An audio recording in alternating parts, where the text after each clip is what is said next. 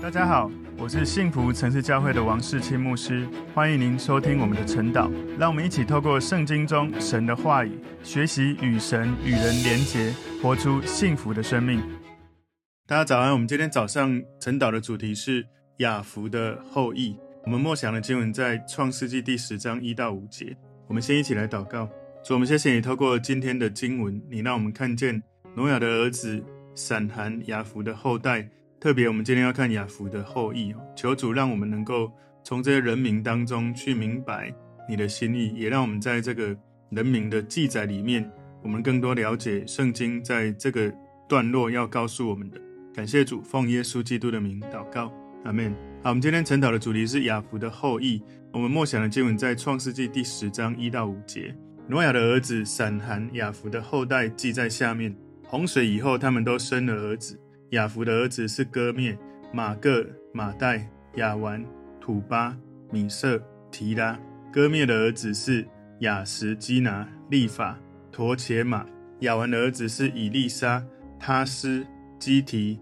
多丹。这些人的后裔将各国的地图、海岛分开居住，各随各的方言、宗族、立国。我对于这个各随各的方言、宗族、立国还蛮有感觉的哦，因为。好像有时候一个人名，它就会代表一个地方、一个宗族、一个国家。我们从今天的这个经文里面，特别从第十章哈，我们要了解一下，这似乎在让我们看到一些邦国他们怎么分布开来的。挪亚的后代跟这些邦国的由来，是我们在第十章可以看到。从今天第十章的第一节，你可以看到是他讲到有关挪亚的儿子们，闪、含、雅弗。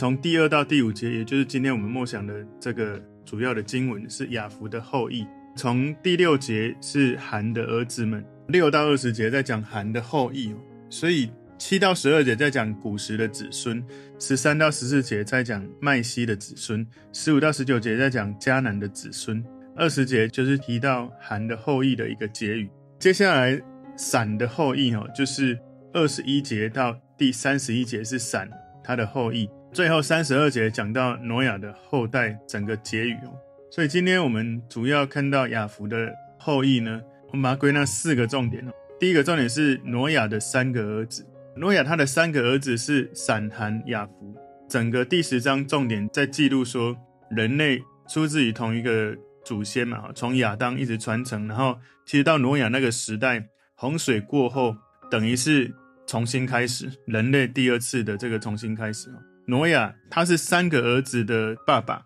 这一些人类从洪水时代之后，等于说挪亚变成洪水时代之后人类传承的重要关键。从第十章所记录的名字，大部分是从个人的名字来记录，不过里面也会有一些名字后来成为一些邦国、宗族或者城市的名字。所以这些不管是邦国、宗族或城市，可能一开始就是从这些人名，然后慢慢的衍生出来。所以我们在看这些内容的时候，有圣经的学者认为，如果圣经在记述说某某人的儿子，重点就在强调儿子前面的某某人。举例来说，挪亚的三个儿子，那重点在强调挪亚，因为人类从这个时候从挪亚继续传承下去。如果在讲某某人生谁，某某人生谁的时候，就是在强调某某人之后的谁。举例来说，我们从第六、第八节里面看到，第六节含的儿子是古实。重点在讲韩某某人的儿子，重点在讲某某人，某某人生谁？举例说，第八节说古时又生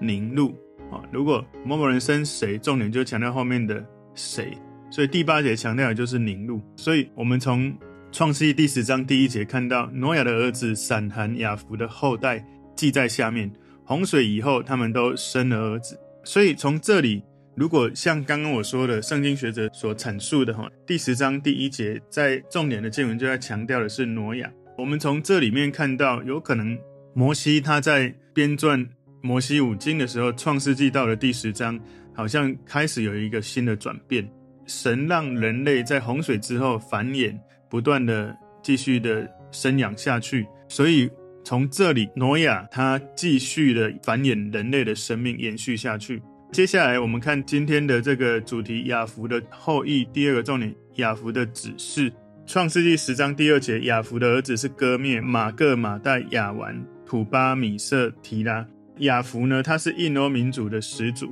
从印度延伸到西欧海岸的印欧民族，他们是透过语言的相似性联系在一起。这种相似性，一般我们没有学语言学是不容易看懂，但是有学语言学的专家，他们就比较容易看得明白。雅弗的儿子歌灭，歌灭这个名字呢，你可以知道日耳曼民族就是从这个雅弗的儿子而来，所以西欧大部分这个原始民族是从日耳曼民族而来。这些人包括最初的这些法国人、西班牙人跟凯尔特人。接下来马各哈，马各是在黑海北部达达人的始祖，马代是波斯人的始祖。所以古米底人从亚弗的儿子生出来，就住在现在的伊朗跟伊拉克。印度人也来自于亚弗家族的这个分支哦。然后亚完他是南欧人的始祖，南欧人的始祖哈。所以古希腊人是亚弗的这个儿子。这个土巴米色这一些人，他们是定居在欧洲比较远的北部，成为俄罗斯人。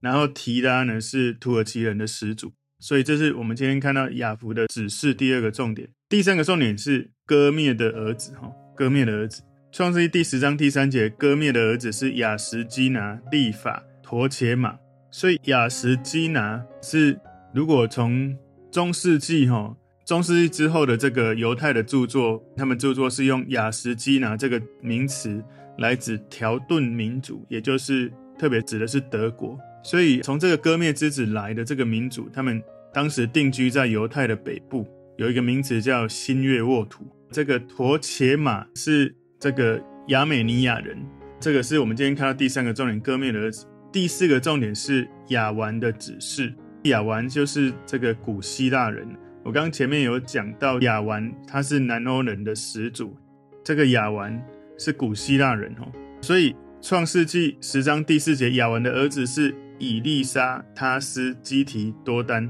以利沙这个人的名字是意大利人的始祖，他斯是西班牙人的始祖，基提是塞浦路斯人的这个始祖，然后多丹是希腊人的始祖。所以从这一章。亚文的儿子，我们可以看到有许多这些地名，有许多从这些人名他们所繁衍下来而生出来的这个地名。我要再讲一次，从语言学家他们是能够去连接到这些人名跟地名的连接，但我们没有读语言学，应该是不容易去理解的。创世纪第十章第五节说，这些人的后裔将各国的地图、海岛分开居住，各随各的方言、宗族、立国。所以人类这一些划分发展成为语言、遗传这个家族跟种族国家的划分，所以人类散住在各地，原来是神的旨意了哈。分散的原则包含了地域、种族还有语言这几种的原则。分散之后，人们产生了地域的观念、种族的观念、语言的观念，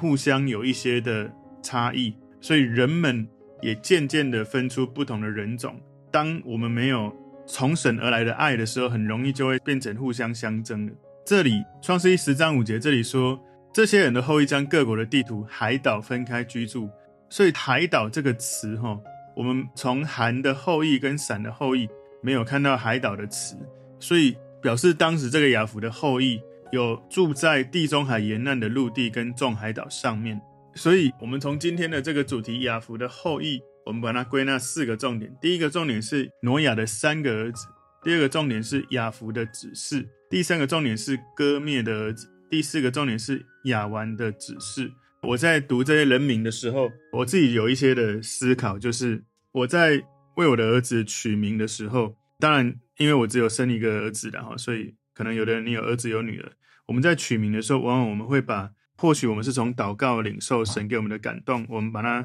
释放到儿子的身上，也有可能你的名字是从你的上一代，可能是你的爸爸或爷爷奶奶所取的。像我的名字是我的爷爷所取的。我也知道当时他们在取我名字的时候，是用民间信仰有去给人家看大师，然后就是算命的哈，命名学那一种，看日子啊，然后算名字啊，算笔画。不管我之前是被怎么命名的哈，其实我觉得最重要的是。我们要回到神的面前，让神来诠释你是谁。我曾经对我的名字是很不喜欢的哈，不过后来因为跟神的互动，我从神的带领里面去理解神赋予我名字重要的含义。我自己也曾经在学内在医治的时候，事实上，一个人的人名有可能会产生他对自己的认同，或者他的生命的这个影响。所以，我觉得名字是很重要的。我们有同工说，每个名字都有它的意义，这个是我觉得是认同的。所以，求神帮助我们知道自己名字它的重要的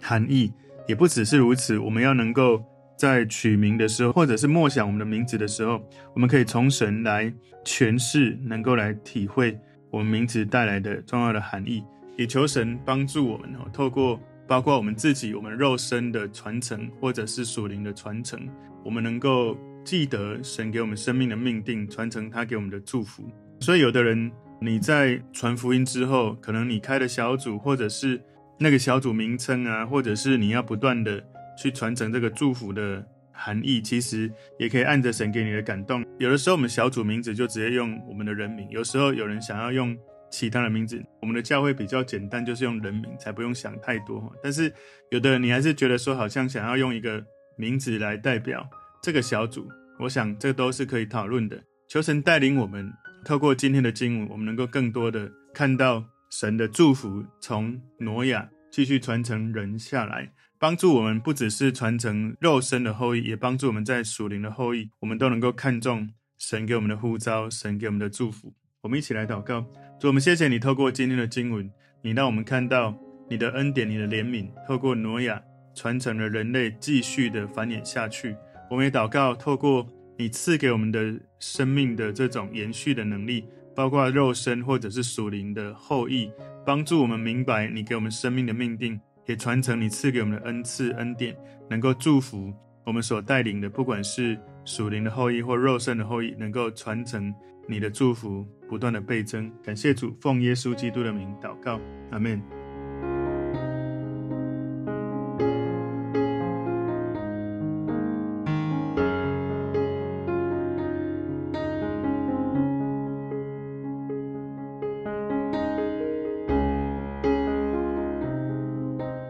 们如果这个信息对您有帮助，请您在影片下方按赞、留言，并分享给您的朋友，分享在您的 IG、Facebook、Line 或者其他的社群媒体上面，来祝福您的朋友。当然，也别忘了订阅我们的频道和开启小铃铛，这样您就可以收到我们最新的影片通知哦。